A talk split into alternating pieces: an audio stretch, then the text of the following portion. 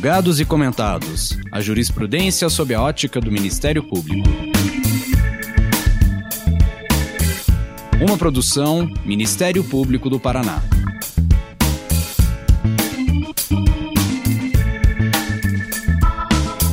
Olá, estamos começando mais um episódio dos Julgados e Comentados. Eu sou Sâmia Bonavides e hoje vamos abordar as estratégias de atuação no combate à lavagem de dinheiro, com Mariana Micheletti da Silva, promotora de justiça do Ministério Público de Minas Gerais e coordenadora da Coordenadoria Estadual de Rastreamento de Ativos e Combate à Lavagem de Dinheiro, CORA LD de Minas Gerais, do Ministério Público de Minas Gerais.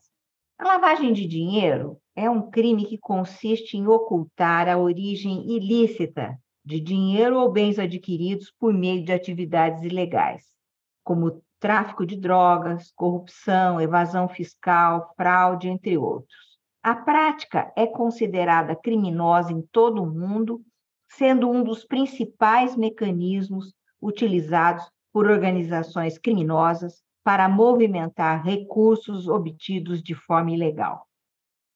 Pode ocorrer de diversas formas, transações financeiras driblando normas legais, compra de propriedades em nome de terceiros, transferências bancárias internacionais, entre outros. O objetivo é sempre o mesmo: fazer com que o dinheiro obtido ilicitamente pareça ter origem lícita, ou seja, ocultando de alguma forma ou impossibilitando e dificultando o rastreamento dessas operações. Neste arcabouço legislativo, para enfrentamento dessas práticas, em 1988 é, veio a Lei de Lavagem de Dinheiro, a Lei 9.613, que foi depois alterada pela Lei 12.683 de 2012, suprimindo nessa oportunidade o último rol taxativo de crimes antecedentes, o que fortalece o controle administrativo sobre setores sensíveis e amplia medidas cautelares patrimoniais incidentes sobre esta prática, bem como fazendo também a adesão a outras normativas internacionais. As idas e vindas, a estruturação do COAF, a importância das investigações financeiras paralelas e o estabelecimento de núcleos de inteligência para o combate ao crime organizado também são temas a serem tratados neste episódio. A convidada é muito especial. A Mariana Micheletti já foi estagiária do Ministério Público, assessora do Ministério Público, foi, inclusive, premiada no ano de 2013 com um projeto inovador na época, e que ganhou o segundo lugar no Prata da Casa. Eu tive a satisfação, na época, de entregar esse prêmio. A proposta dela, que ganhou o projeto Cadastro de Óbitos no ProMP, como toda atividade inovadora, ela é uma pessoa, obviamente, inovadora, tecnológica, como toda novidade no Ministério Público, foi premiada pela criatividade, né, pela importância, na época, de ter transformado em algo que pôde agregar algo na atuação do Ministério Público, é, daquela atuação cotidiana que tem, a gente tem sempre olhar com olhos criativos. Então, é uma satisfação muito grande eu estar com a Mariana aqui, além, do, além de tudo, mulher, né? E representa também né, é, aquele segmento de mulheres negras lutadoras, participantes e atuantes no Ministério Público, é uma grande satisfação. Doutora Sâmia, muito obrigada pelo convite. Como eu disse, fiquei muito emocionada, é, porque o Ministério Público foi minha casa por muitos anos, né? o Ministério Público do Estado do Paraná. Eu comecei a fazer estágio voluntário já no primeiro ano da faculdade, numa promotoria criminal em Londrina, que é a minha cidade natal, e de cara eu me apaixonei pela instituição, fui, como a senhora disse, estagiária de graduação, de pós-graduação, fui assessora. É, só saí da instituição mesmo para poder tomar posse aqui em Minas Gerais no ano de 2019. É, mas a gratidão que eu tenho com o Ministério Público do Paraná é eterna. Eu tive chefes maravilhosos, promotores de justiça maravilhosos, que eu levei como amigos, que me ensinaram praticamente tudo que eu sei. Eu destaco o período que eu trabalhei como assessora no GAECO de Londrina, é, que eu tive a felicidade de, de, presenciar a condução de uma grande investigação, uma das maiores já conduzidas é, no Estado, né, pelo menos à época, e que teve um foco muito grande na lavagem de ativos de uma organização criminosa voltada à prática de crimes de corrupção. Essa bagagem que eu tive nesse tempo certamente foi um dos pilares que me proporcionaram estar aqui hoje, né, ocupando esse cargo nessa coordenadoria em Minas Gerais. E muito que eu sei hoje eu, eu aprendi com os servidores aí do Ministério Público, com os policiais, com os promotores. Então, sou muito grata à instituição, sou muito grata a vocês. Obrigada de novo pelo convite. Obrigada. E hoje vamos contar com o é, conhecimento técnico que a Mariana vem agregando né, a, a sua atuação, a importância para um tema que é muito caro para o Ministério Público e nós vamos compreender por que a partir desse papo, dessa conversa que nós vamos travar com o início agora.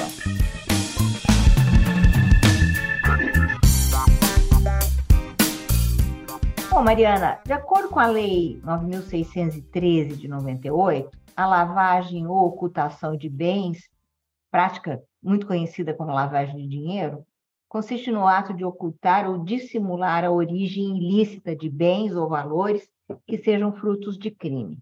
Trata-se de uma prática, muitas vezes, que essas pessoas costumam vincular, e muitas vezes está mesmo vinculada à corrupção, o que permite a ocultação do crime anterior que pode ser contra a administração ou erário público.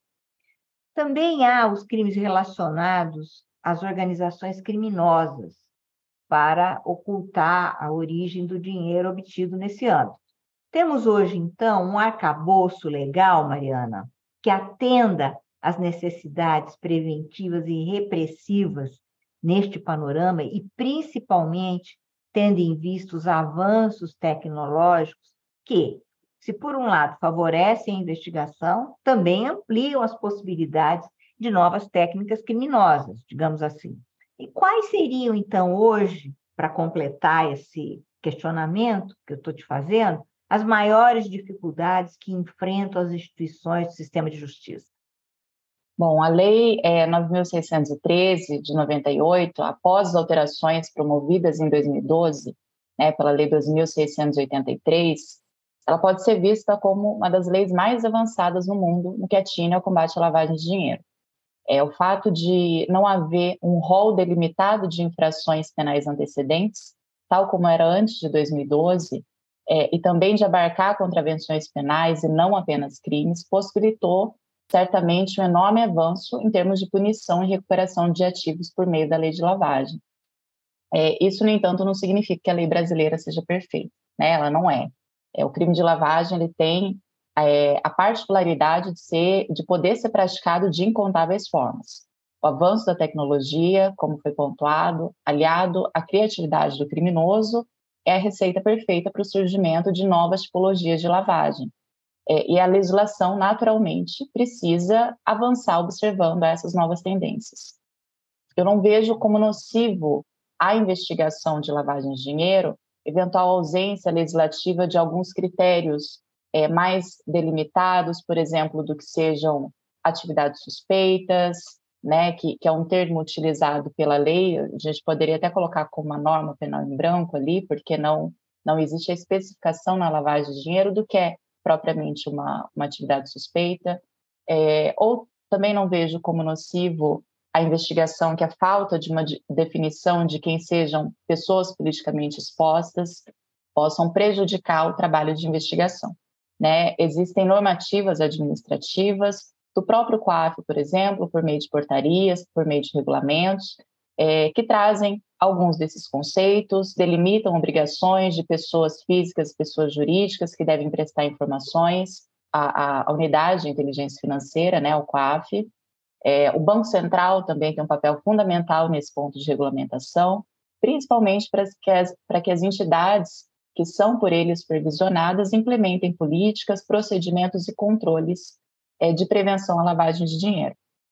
É, por vezes, até uma alteração legislativa, quando realizada em um momento político instável ou um momento político mais delicado, pode acabar mais prejudicando que contribuindo, trazendo aí um indesejável retrocesso. É, o que eu vejo que precisa ser aprimorado pela nossa legislação é um tratamento diferenciado, um tratamento mais rígido em relação a alguns setores ou algumas pessoas que são mais suscetíveis à lavagem de dinheiro.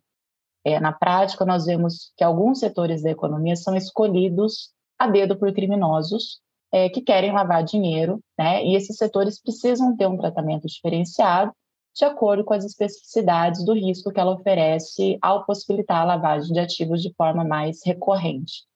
Ah, mas eu destaco que ainda mais importante que o aprimoramento da legislação é a efetiva disposição e integração dos órgãos de fiscalização, dos órgãos de inteligência financeira e de persecução penal no combate à lavagem de dinheiro. Há um entendimento jurisprudencial sobre a possibilidade de configuração do crime de lavagem de dinheiro a partir da prática do delito de evasão de divisas e evasão fiscal?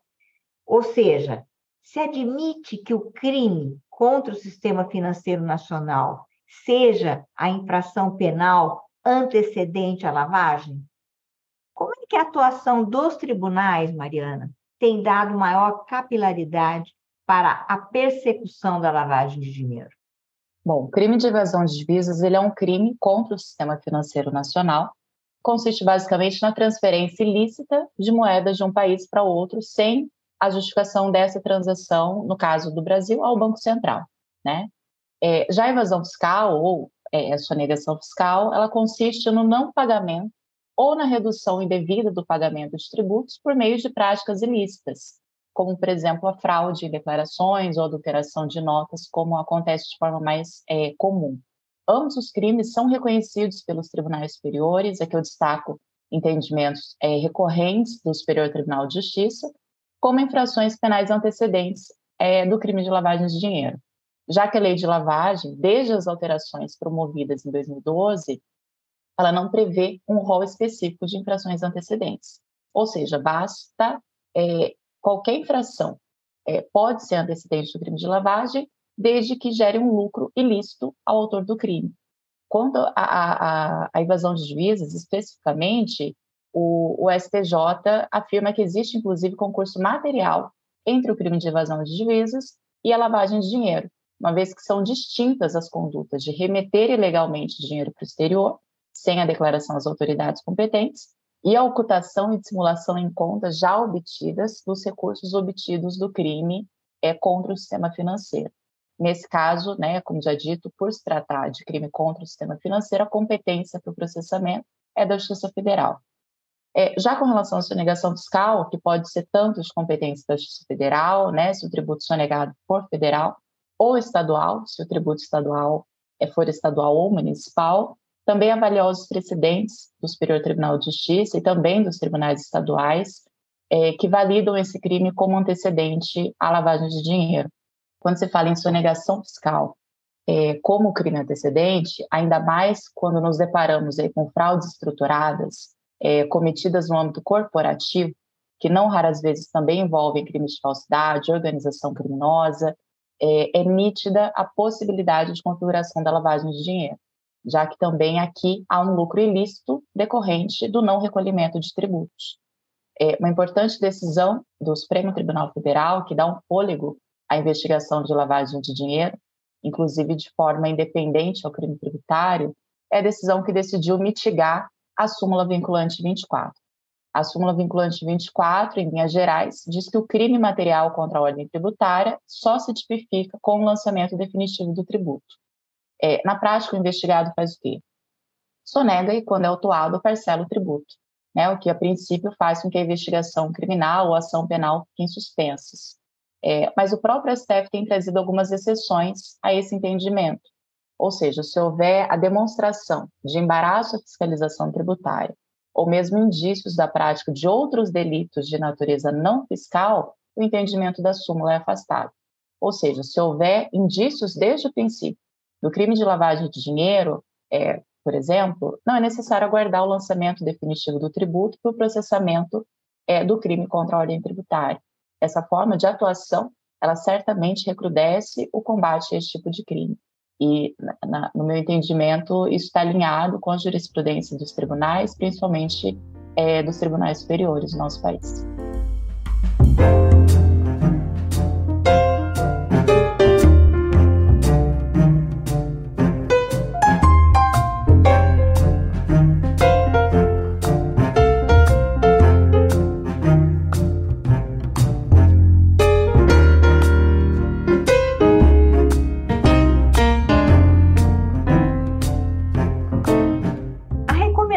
Número 30 do GAFI, Grupo de Atuação Financeira Internacional, dispõe sobre as autoridades de investigação para a lavagem de dinheiro e financiamento ao terrorismo e indica a forma como elas devem se conduzir nos casos de crimes que geram produtos relevantes, o que seria uma investigação paralela, proativa, de modo que possam rapidamente identificar, rastrear e iniciar ações cautelares de bloqueio e apreensão de bens. Explique, então, um pouco sobre estas chamadas investigações paralelas, o que elas são e a importância delas para a desarticulação de organizações criminosas, bem como o desencorajamento à prática de crimes lucrativos.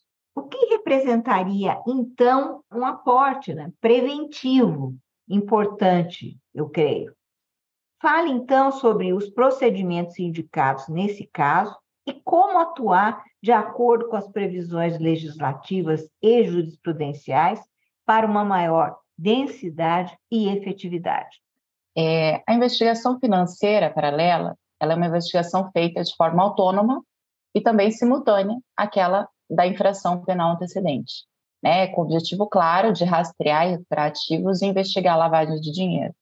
O que se busca é, primordialmente na investigação financeira é conectar pessoas a pessoas, a locais, a eventos, tudo por meio de transações financeiras, né? É, seja em dinheiro, em PIX, em criptomoeda, enfim.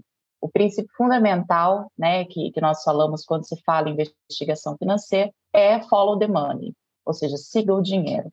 É, o importante é que essa investigação ela seja realizada de fato, de forma paralela ou concomitante com a investigação do delito antecedente, e não apenas quando concluída a investigação do delito antecedente. Isso vai possibilitar, né, quando conduzida de forma paralela, é, a pronta identificação e o bloqueio de patrimônio por meio de ações cautelares, o objetivo principal que nós vislumbramos com essas medidas é o estrangulamento financeiro do crime. Né? Se o móvel para a prática do ilícito, seja corrupção, seja tráfico de drogas, jogo do bicho, estelionato, sonegação fiscal, é, o móvel para a prática desses crimes, desses ilícitos, é o dinheiro fácil. Então, temos a concepção que a única forma de impactar a lógica do negócio é esvaziar financeiramente os beneficiários desse crime. Né? Muitos traficantes de droga, por exemplo, não se importam de serem presos, porque a família está aqui fora usufruindo do lucro do tráfico e isso basta para eles. Então, é, é, a prisão não é suficiente em muitos casos. É, muitos corruptos também não se importam em responder a um processo por corrupção e sequer se preocupam com prisão. Porque a pena mínima do crime de corrupção no nosso país, uma pena mínima de dois anos, que é comumente aplicada né, pelo Poder Judiciário, é, ela vai ser substituída por pena restritiva de direito. Então, é, nós, enquanto órgãos investigadores, temos que trabalhar com a mesma lógica do criminoso. Se o objetivo é lucro, nós temos que seguir e aprender e bloquear o dinheiro, que é o objetivo final do, do crime praticado. Naturalmente, não é uma investigação fácil de ser feita. O grau de dificuldade da investigação, ele geralmente é, está aliado ao grau de complexidade do delito antecedente, é, se ele foi ou não realizado por uma organização criminosa, há quanto tempo ele é realizado. Nós vemos na prática, por exemplo, que quanto maior o tempo de cometimento do delito antecedente, maior o lucro ilícito obtido com a sua prática e mais sofisticado é o processo de branqueamento desses ativos. É, trazendo um pouco da experiência que eu tive aí no, no, Ministério Público do Paraná, como eu mencionei, trabalhei alguns anos no, no, no GAECO de Londrina, e lá foi conduzida uma investigação que tinha como alvos é, servidores públicos ah, que praticaram crimes de corrupção por muitos anos, por décadas. Né? E quando, e quando essa, essa organização ela foi desbaratinada, é, descobrimos ali que cada um dos servidores tinha o seu próprio esquema de lavagem de ativos. Alguns é, trabalhavam em duplas, inclusive, e eram esquemas muito sofisticados, é, com constituição de empresas, com aquisição de, de imóveis é, em outros estados, inclusive, é, servidores com patrimônios ali na casa de dezenas de milhões de reais, o que não era é, é nem de perto compatível né, com, com os rendimentos que eles tinham. Então, como eu disse, não é uma investigação fácil, mas a lei de lavagem também ela tem é, algumas disposições que trazem vantagem nesse ponto, né? Vantagem para a investigação. O artigo 4 por exemplo, da lei, ele prevê é, que, havendo, havendo indícios suficientes, o juiz, no curso da investigação ou da ação penal, poderá decretar medidas assecuratórias de bens, direitos ou valores do investigado ou do acusado, é, ou bens ou valores existentes em nome de interpostas pessoas, que seja instrumento, produto ou proveito dos crimes de lavagem ou das infrações penais antecedentes. E o parágrafo 2 desse mesmo artigo prevê que haverá liberação de bens quando comprovada a licitude de sua origem, mantendo-se a construção dos bens, direitos e valores suficientes à reparação dos danos e pagamento de prestações pecuniárias, multas e custas decorrentes da infração penal. Ou seja, houve aqui uma inversão do ônus da prova com relação à licitude dos bens. É o réu, de acordo com a lei de lavagem, quem deve provar que aquele bem ou que aquele dinheiro é lícito, porque a presunção, nesse caso, vai pesar contra ele, né? Não, estou falando aqui para deixar bem claro de, de inversão da presunção com relação à autoria e materialidade do crime, sim com relação à apreensão desses bens que a princípio presume-se ilícitos e deve o acusado aí provar que eles são lícitos para que haja liberação. Então, é, caminhando para uma conclusão aqui, penso ser importante que haja uma melhor estruturação dos órgãos persecutórios, principalmente polícias e ministérios públicos, é, com estratégias bem definidas, a curto, médio e longo prazo, para o combate à lavagem de dinheiro a criação de delegacias especializadas, de promotorias de justiça especializadas ou coordenadorias especializadas, na minha visão, também contribuem para a efetividade ao combate desse crime. É, e pontuo também que o Conselho Nacional do Ministério Público, CNMP, criou, em maio desse ano de 2023, um grupo de trabalho é, com o objetivo de regulamentar e implementar uma metodologia de investigação financeira autônoma no âmbito do Ministério Público Brasileiro, inclusive com o objetivo de recomendar às unidades dos ministérios públicos que adotem medidas para a efetiva implementação de mecanismos é, de instauração de investigações financeiras paralelas com a finalidade de recuperação de ativos. Então, creio que em breve nós teremos já, né, em, âmbito, em âmbito nacional e, e também recomendando a todos os ministérios públicos que o façam, uma normativa no âmbito do Ministério Público mais específica em relação a, a esse tipo de condução de, de investigação. E nesse quadro, Mariana, como a gente já ouviu aí nos últimos anos falar muito do COAF, né, do Conselho de Controle de Atividades Financeiras, a gente soube, acompanhou, né, uma série de alterações nele que afetaram a normalidade de sua atuação.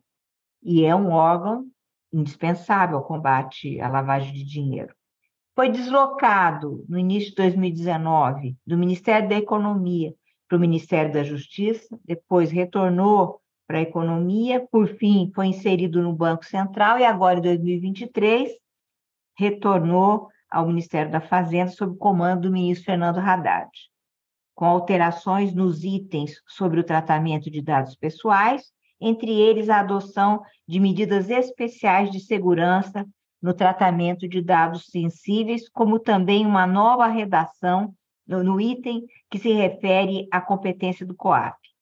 Qual é a importância real do COAF como instituição de controle para a atuação investigativa e preventiva do Ministério Público. E como essas alterações normativas e de estruturação do órgão têm afetado ou não o andamento das investigações? Bom, doutora Samia, o COAF ele é, um, é um órgão de inteligência financeira, é criado em 1998 com a Lei de Lavagem de Dinheiro. É, é inclusive recomendação do GAFI né, que os países tenham órgãos de inteligência financeira para recebimento e análise de operações suspeitas, recebimento de outras informações relevantes sobre lavagem de dinheiro, é, infrações antecedentes, financiamento ao terrorismo e também disseminação do resultado dessas análises.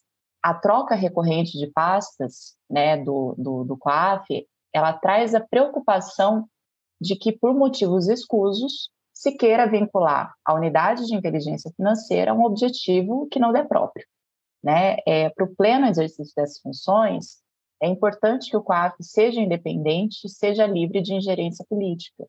A Lei 13.974 de 2020, ela prevê que o COAF tem autonomia técnica e operacional e também que ela se vincula administrativamente ao Banco Central. Então, essa lei é, é, é de 2020. Com o novo governo atual, agora em 2023, foi editada uma medida provisória no, no, no, início do ano, no mês de janeiro, vinculando o COAF administrativamente ao Ministério da Fazenda. Né? Mas essa medida provisória teve vigência encerrada em 1 de junho agora de 2023, porque ela não foi apreciada a tempo pelo Congresso Nacional. Então, tecnicamente, o COAF voltou já para o Banco Central. Né? Então, é, é, essa situação ela traz uma instabilidade indesejável para um órgão que é tão importante. É o único órgão né, de, de inteligência financeira que temos no, no nosso país. É necessário que se diga também que nenhum órgão de investigação, nem polícia, nem Ministério Público, pede informações ao COAF. O que se faz é comunicar ao COAF a existência de uma investigação envolvendo ou com potencial de envolver lavagem de dinheiro. Essa informação ela é primeiro compartilhada com o COAF. E a partir daí, em cumprimento à sua obrigação precípua, o COAF, se, né, com relação àqueles investigados, naquele período específico da investigação, é, se houve identificação de transações suspeitas previamente informadas pelas instituições obrigadas, o COAF compartilha essas informações com os órgãos de investigação. A outra forma de atuação do COAF é mediante a comunicação espontânea de transações suspeitas que podem ou não configurar lavagem de dinheiro, a partir do que é informado pelas instituições obrigadas, bancos, corretoras, é, seguradoras, loterias, é, joalherias, enfim.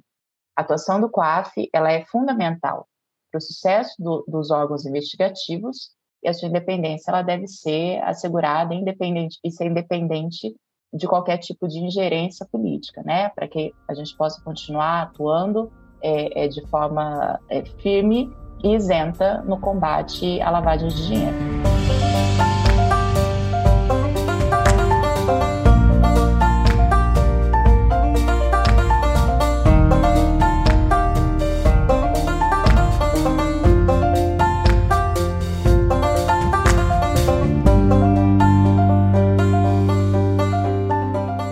Mariana, você já ressaltou é, a necessidade de que o Ministério Público no Brasil dê esse passo adiante no enfrentamento a essa espécie de criminalidade, criando órgãos de é, inteligência no âmbito dos, dos respectivos ministérios públicos, especificamente voltados ao combate à corrupção e à lavagem de dinheiro. Normalmente, isso é vinculado aos grupos especiais, como os GAECos, e também os grupos especiais do patrimônio público, que atuam na área do patrimônio público. E são eles que acabam ocupando essas funções, mais como órgãos de execução e não propriamente de inteligência. Então, eu queria saber qual seria a importância preventiva para o Ministério Público, no Ministério Público, é, a partir do Ministério Público, da criação dos núcleos de inteligência, com trabalhos que sejam trabalhos perenes e contínuos, é, você já falou dessa necessidade, que talvez venha aí normativas até do CNMP nesse sentido, né, para uma investigação mais efetiva, para o acompanhamento mais efetivo. E já se tem, Mariana, um quadro de como é que está isso? Tem estados que têm, ou tem estados que não têm, ou está tudo isso por fazer? E qual é a importância disso também é, para aumentar e como é que nós estamos hoje no campo da recuperação de ativos? Bom, é, na minha visão, o Ministério Público, é, como titular né, da ação penal pública, é, ele deve ser a instituição mais interessada na persecução penal de crimes de lavagem de dinheiro.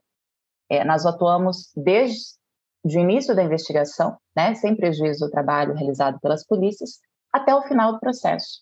Só que esse trabalho tem que ser ordenado, ele tem que ser, acima de tudo, especializado. No dia a dia das promotorias de justiça, seja as de instâncias iniciais, intermediárias ou finais, é extremamente difícil, para não falar é, que é praticamente impossível, né, que o promotor de justiça ou que a promotora de justiça consiga parar e se dedicar a uma investigação financeira paralela. É, e a mesma dificuldade atinge os delegados de polícia. Né?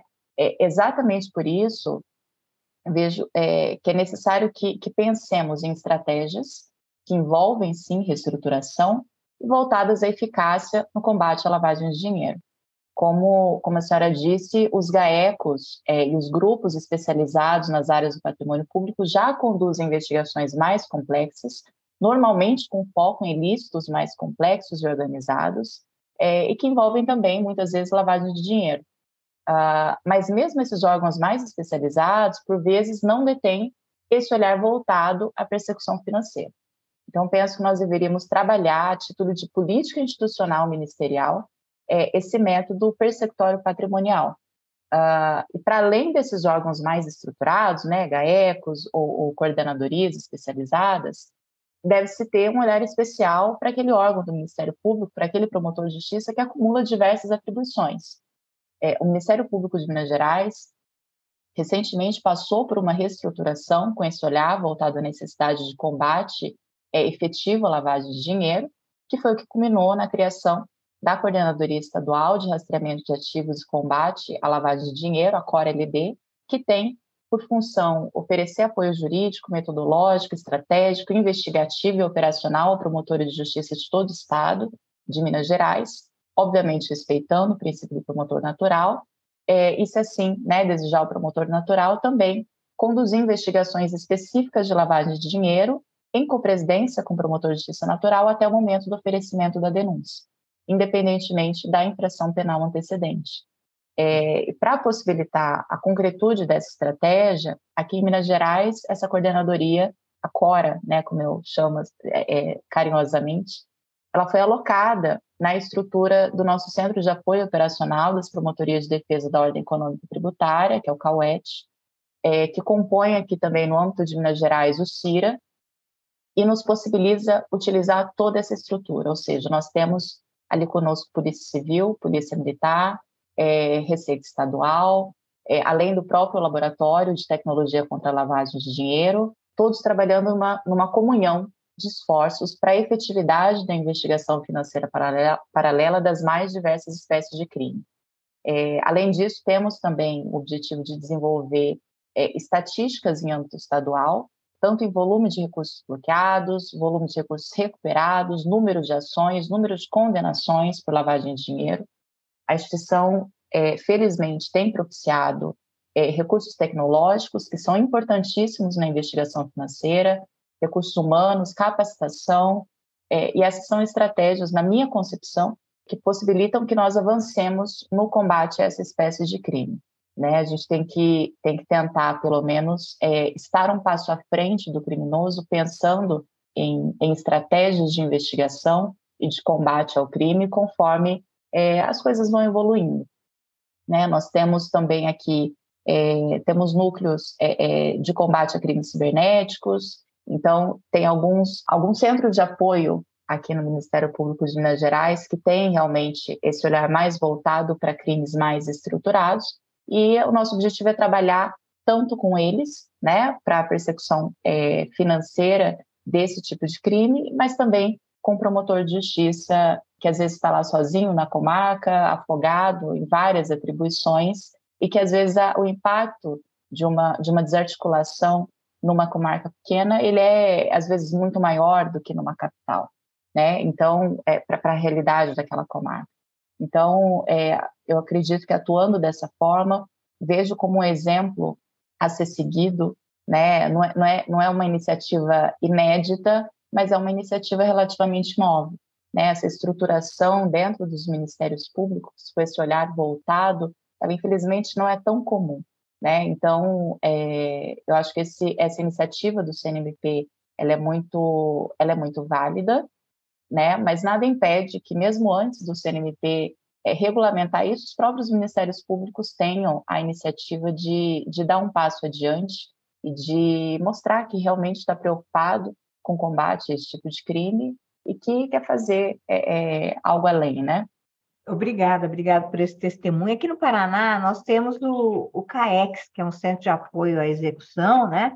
E dentro dele tem efetivamente um núcleo de inteligência. Eu não teria, assim, condições de reportar, vamos dizer assim, nesse âmbito, é, a forma efetivamente como atua, mas eu penso que é uma preparação que nós fazemos aqui, ou, ou já algo muito avançado no campo de tornar essa atuação, essa necessidade né, de pensar a inteligência de uma forma a que possa se articular com diversas áreas institucionais, por ser, inclusive, um centro de apoio à execução que perpassa todas as áreas.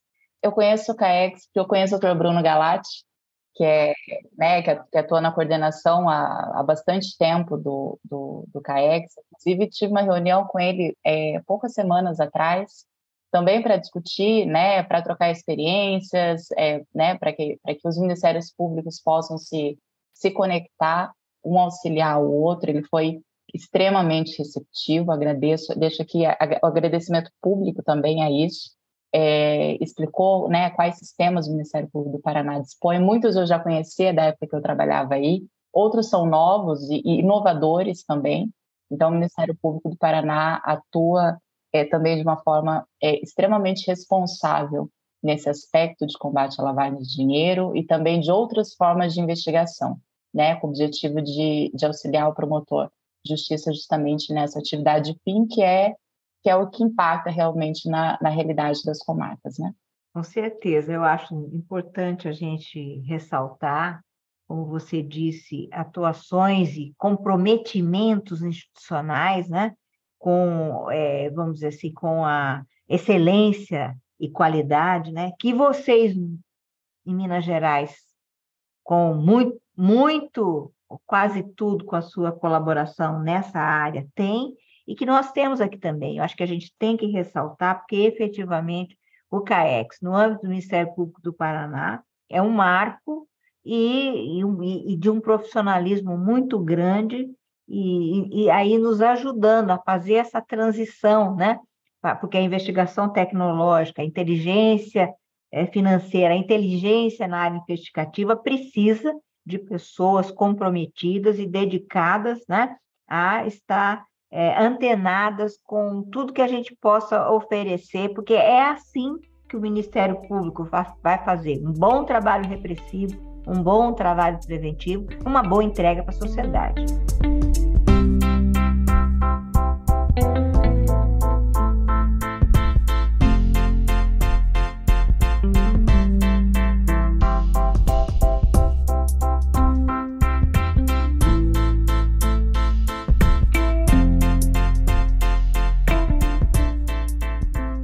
Agora, infelizmente, estamos encaminhando para o final.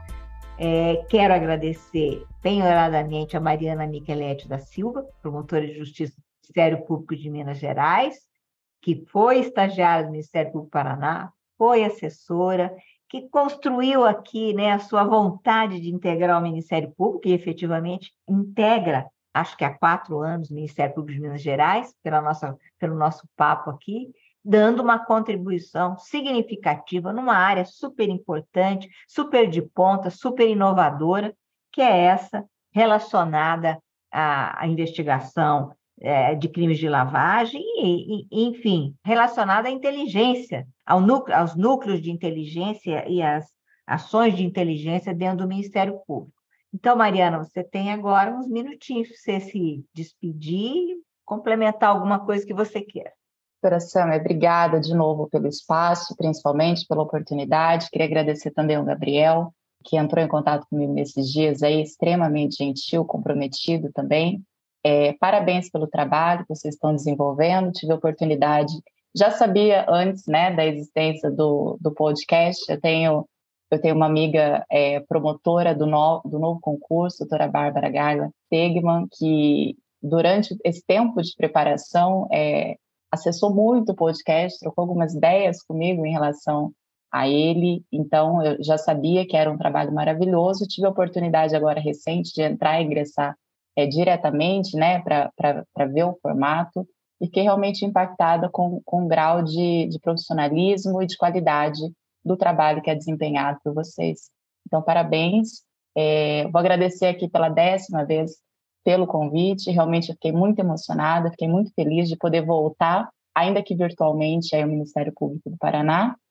E fico à disposição caso possa contribuir com alguma coisa no futuro. Obrigada mesmo. Obrigada, muito obrigada. Não se esqueça, você que conseguiu nos acompanhar até agora, dando esse prazer dessa convivência num papo tão bacana com a Mariana. Não se esqueça você de curtir ou se inscrever em nossas redes sociais e assinar é, nosso podcast no aplicativo de sua preferência. Você também pode participar da elaboração dos julgados e comentários para sugerir um tema, encaminhar dúvidas e comentários aqui no e-mail julgados e comentados arroba mppr.mp.br ou pelas nossas redes sociais. Muito obrigada e até a próxima. Uma produção Ministério Público do Paraná.